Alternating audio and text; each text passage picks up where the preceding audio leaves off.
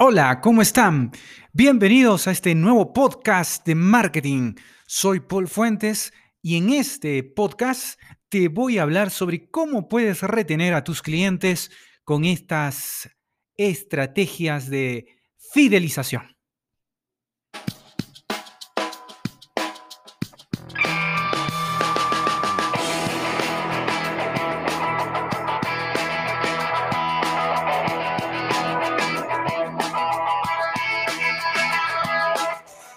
Bien, la mayoría, vamos a empezar, la mayoría de personas eh, y la mayoría de pequeños empresarios lamentablemente se centran más en la adquisición de clientes.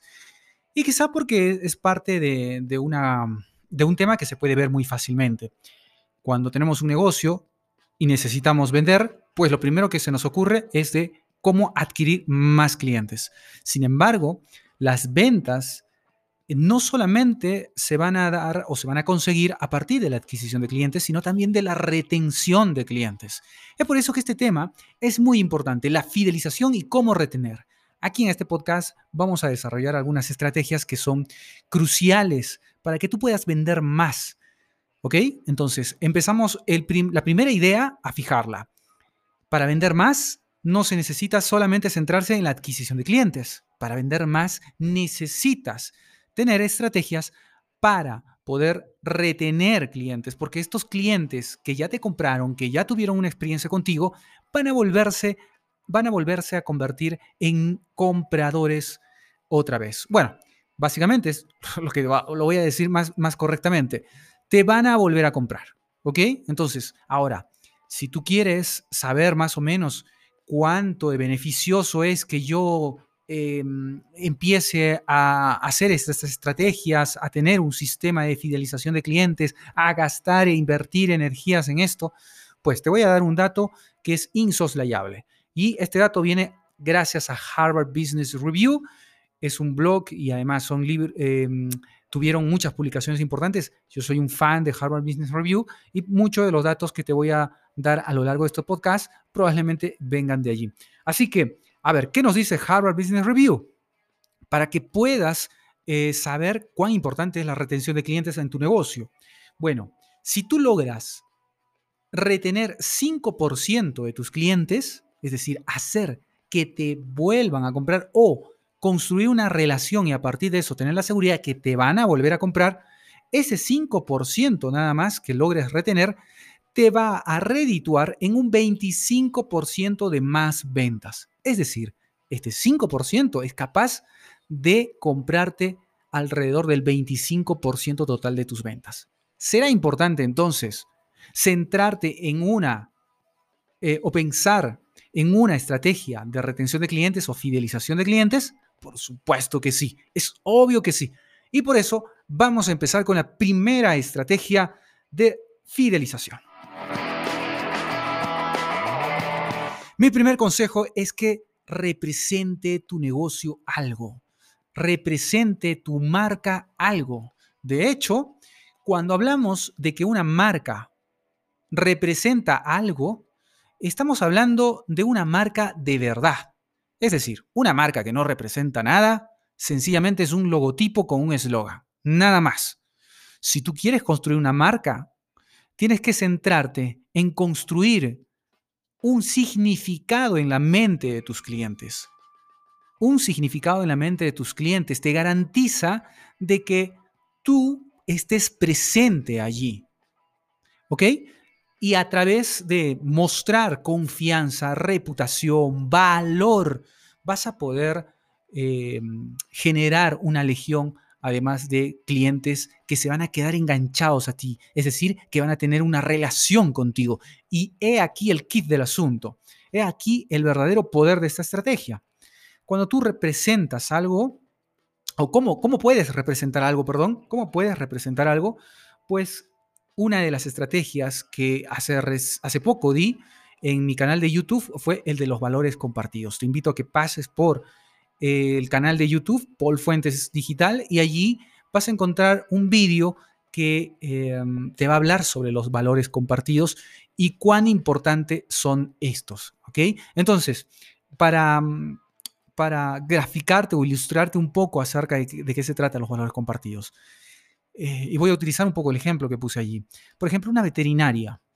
Una veterinaria que participe activamente en el, eh, ya sea patrocinando, auspiciando, que exista más adopción de, mascotas o de perritos de, una, de un albergue, o el rescate de perritos de la calle, o la rehabilitación de mascotas, o temas así, que la gente que tiene una mascota valora mucho. Estos son valores compartidos. La gente que vea que una veterinaria es capaz de ir más allá de solo ofrecer sus servicios y se implica directamente en valores que ellos comparten y van a aplaudir, es cuando empiezan a suceder cosas como los, el significado de marca, el valor de marca, la construcción de una marca para tu negocio.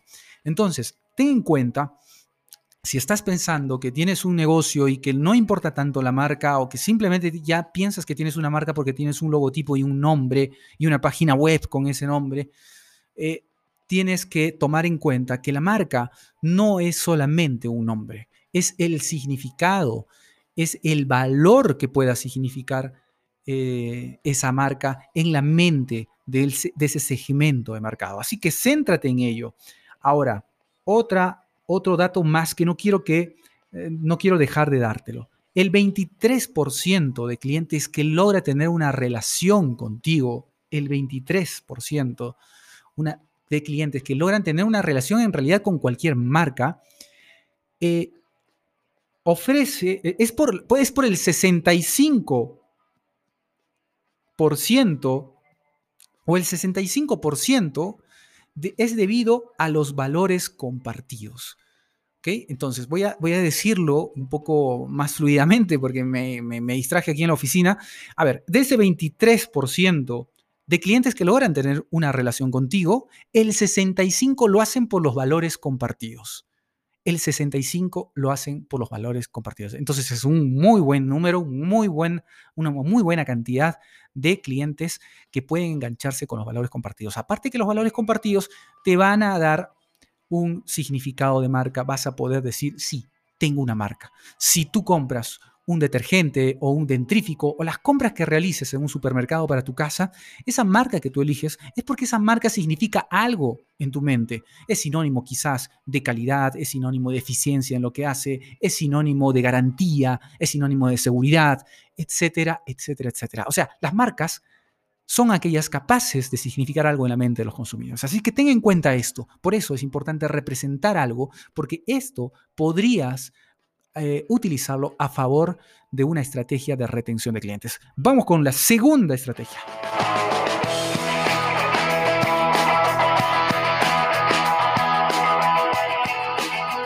Genera entusiasmo con las mejoras del producto. A ver, otra de las cosas que son importantes es tener una base de datos de posibles clientes y de clientes tuyos. Ya si los separas, mucho mejor.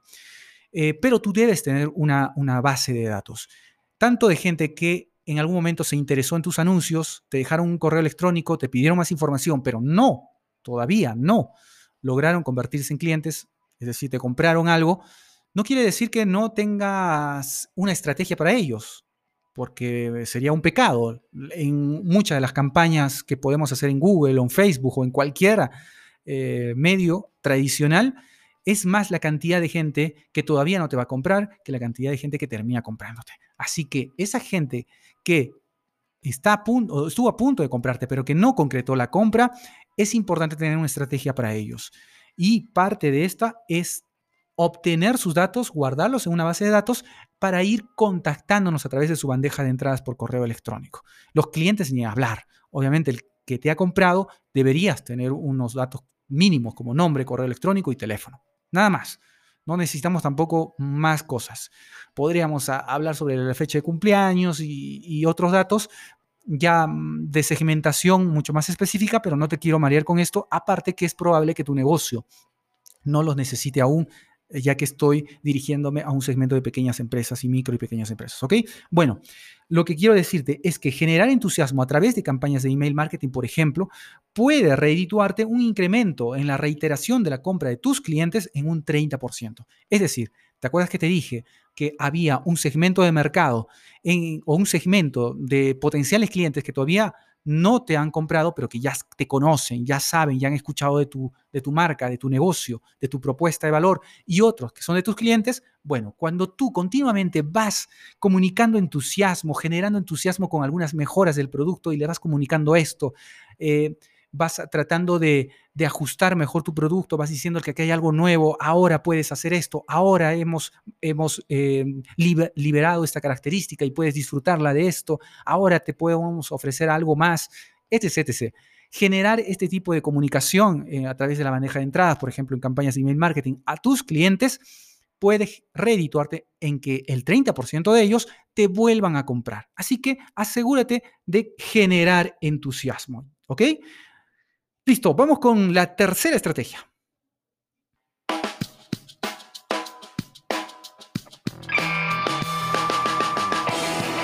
No solo vende, sino también educa. Céntrate también en educar a tus clientes. Educar a tus clientes, a la gente que ya te compró, es vital para que te vuelvan a comprar. ¿De qué manera puedes educar a tus clientes? Bueno, puedes abrir una sección blog dentro de tu sitio web y que empezar a crear artículos que enseñen a tus clientes a cómo pueden mejorar la experiencia con el producto que le acabas de vender o el servicio que le estás dando o cómo pueden ellos evitar problemas al momento de usar el producto que le acabas de vender. Hacer estos artículos educativos va a ser muy útil para ellos. Y una empresa que hizo una investigación llamada CX Solution encontró que educar sobre cómo aprovechar mejor o cómo evitar problemas incrementa un 32% para volver a comprar o recomendar. Así que esto, ¿acaso no deja de ser importante? Por supuesto, es muy importante empezar a educar al cliente. De allí la importancia del inbound marketing, que no solamente educando al cliente, sino al que podría potencialmente convertirse en cliente, también suma y ayuda a mejorar las ventas. Así que educa. Otra de las formas que podrías adoptar y que no necesariamente tiene que ver con la creación de artículos, si a ti no te gusta escribir, aunque podrías pagarle a alguien para que cree contenido, nosotros tenemos una propuesta para crear contenido y hacer inbound marketing en tu negocio, puedes contactarnos. Puedes también crear un canal de YouTube, un canal de YouTube donde enseñes con vídeos que mm, probablemente sea mucho más eh, fluido y rápido, si claro, como no, tienes esa capacidad de hacerlos así. Pero también es otra forma de crear vídeos que eduquen a tu cliente, ¿ok? Entonces, esto es vital. Vamos con la cuarta.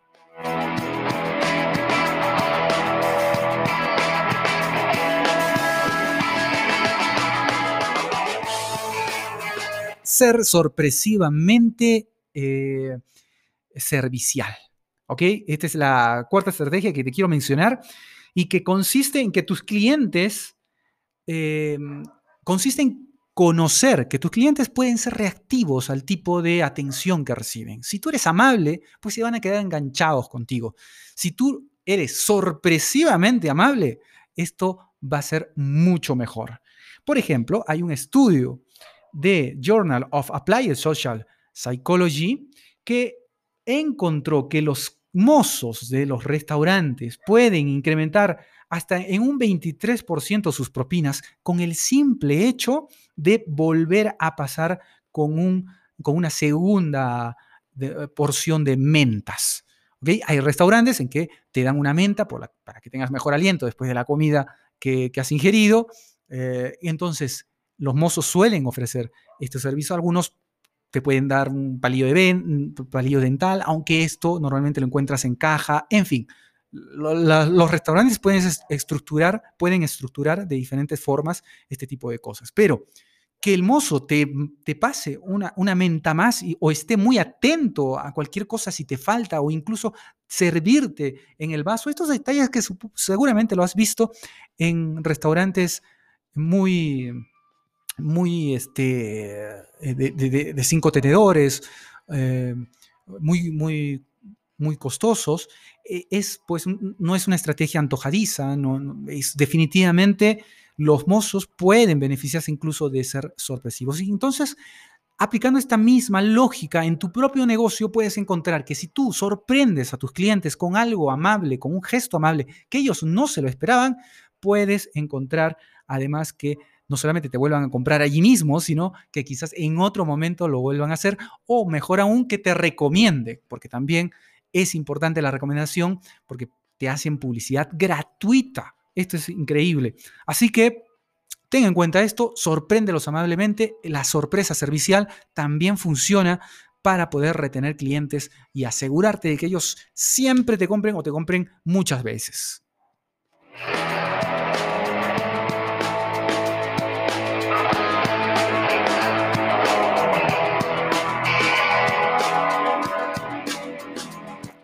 La quinta estrategia es la calidad es más importante que la velocidad. En la mayoría de casos, ¿ok? En la gran mayoría de casos, siempre debes priorizar la calidad sobre la velocidad.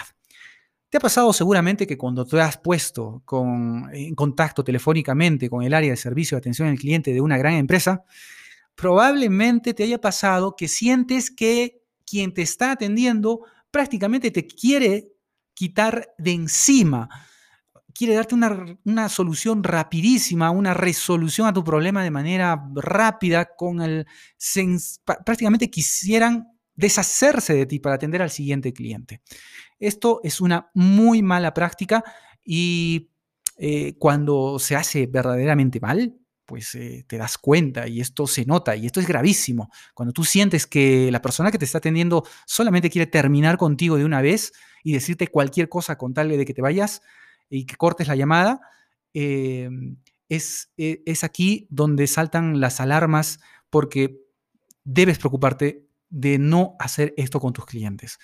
Em, la gente se da cuenta de esto y empieza a dudar ya si lo que le has dicho como una solución es verdad o no. Y si un cliente duda de ti, es un crimen. Si un cliente se contacta con tu servicio de atención al cliente, si tú eres una pequeña empresa y no tienes esta área, tienes a una persona que está atendiendo y no le creen, esto es gravísimo. Los clientes deberían creerle cuando tú le das una solución, deberían creerte cuando tú le das una solución. Eh, si no sucede esto, que es lo más natural, tendrías que preguntarte en qué estoy fallando, porque seguramente que sí son fallas y muy graves. Así que ten en cuenta esto. La calidad va a despejar cualquier duda de que le hayas entregado una solución rápida por quitarse de encima. Entonces, no te centres mucho en la cantidad de clientes que tienes que atender, céntrate en la calidad. Ahora, vas a tener que encontrar un equilibrio en esto, porque muchos lamentablemente, eh, algunos negocios, mejor dicho, se centran o, tienen todo eh, diseñado para que la velocidad sea lo más importante. Y, no es que esté mal, solo que tienes que encontrar, no, no te digo un equilibrio, sino tienes que encontrar qué es lo que más valora tu cliente. Hay servicios o hay ventas o hay eh, tipos de distribución que se centran en la velocidad. Es decir, si yo pago mi recibo, el servicio tiene que estar activado ya. Esto es velocidad.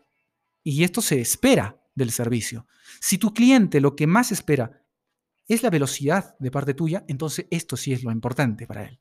Pero en la gran mayoría de casos, la calidad siempre va más que en la velocidad. Entonces, hay clientes que, eh, hay, hay estudios incluso de Gallup, voy a citar uno para este punto, en que se ha encontrado que nueve veces más probable hay de que clientes se, comprometidos con tu marca lo sean porque han evaluado el servicio como cortés, dispuesto y servicial. Pero cuando se han centrado en la velocidad, esto se ha reducido a seis veces en caso de, de un servicio rápido. Entonces, hay que tomar en cuenta que la calidad es mejor que la velocidad porque la calidad sí resuelve el problema. La velocidad no, solamente lo que va a hacer es enfocarse en deshacerse de ese cliente para atender a otro rápidamente también. Entonces, ten cuidado con esto. Vamos a la sexta estrategia.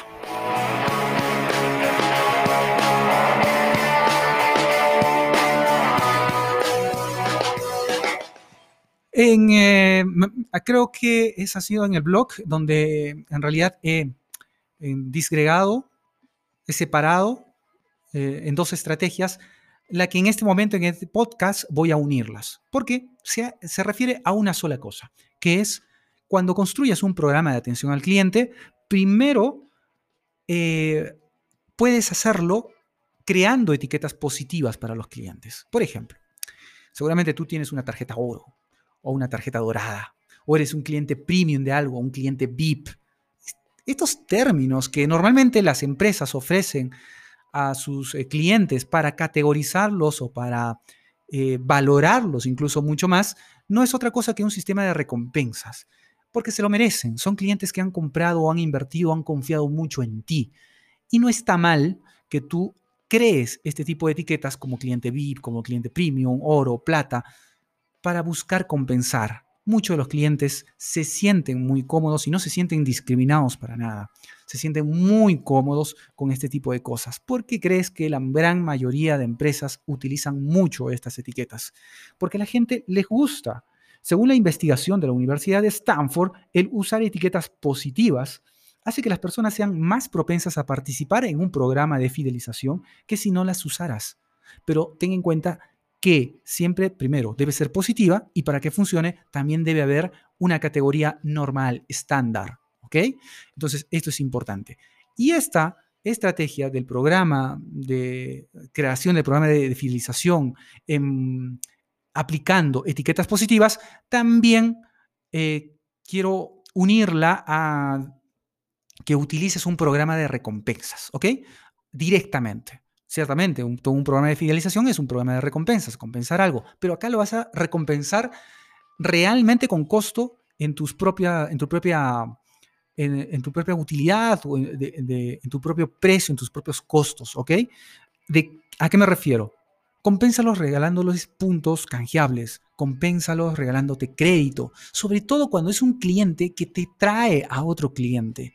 No hay nada de pérdida cuando tú compensas de esta forma a un cliente que te está trayendo a uno, dos o tres clientes. Y esto suele suceder, suele pasar mucho. Y cuando esto sucede, ese cliente tiene tienes que recompensarlo, tienes que recompensarlo, porque es un cliente que no solamente te está hablando bien de ti, sino está haciendo posible que hayan clientes en tu puerta, ya dispuestos a comprar por una recomendación directa.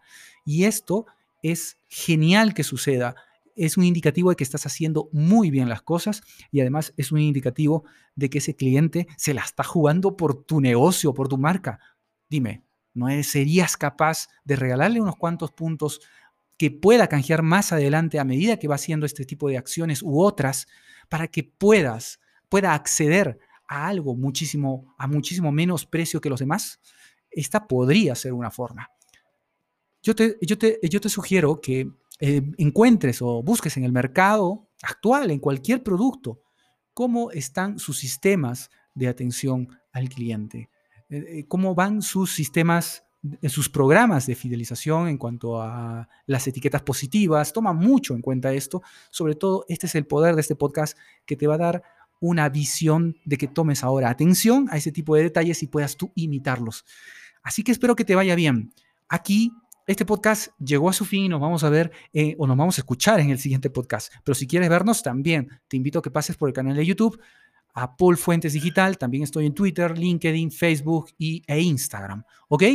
Espero que tengas un buen día, espero que tu negocio se haga mucho más fuerte, crezca, que viva el emprendimiento y recuerda que puedes además suscribirte a nuestro canal de YouTube eh, con solamente darle el botón a suscribirse y al botón de la campana. Y además recuerda que suelo, estoy dando un, premio, bueno, recuerda, porque nunca lo he, dicho, en realidad hay un premio para todos mis suscriptores si es que estás pensando en emprender algo y tiene que ver con cómo puedes conseguir un dominio gratis con terminación .pe, que esto sería genial, y además un alojamiento web profesional de pago con un descuentazo del 50%. ¿Quieres saber más? Pásate por mi canal de YouTube.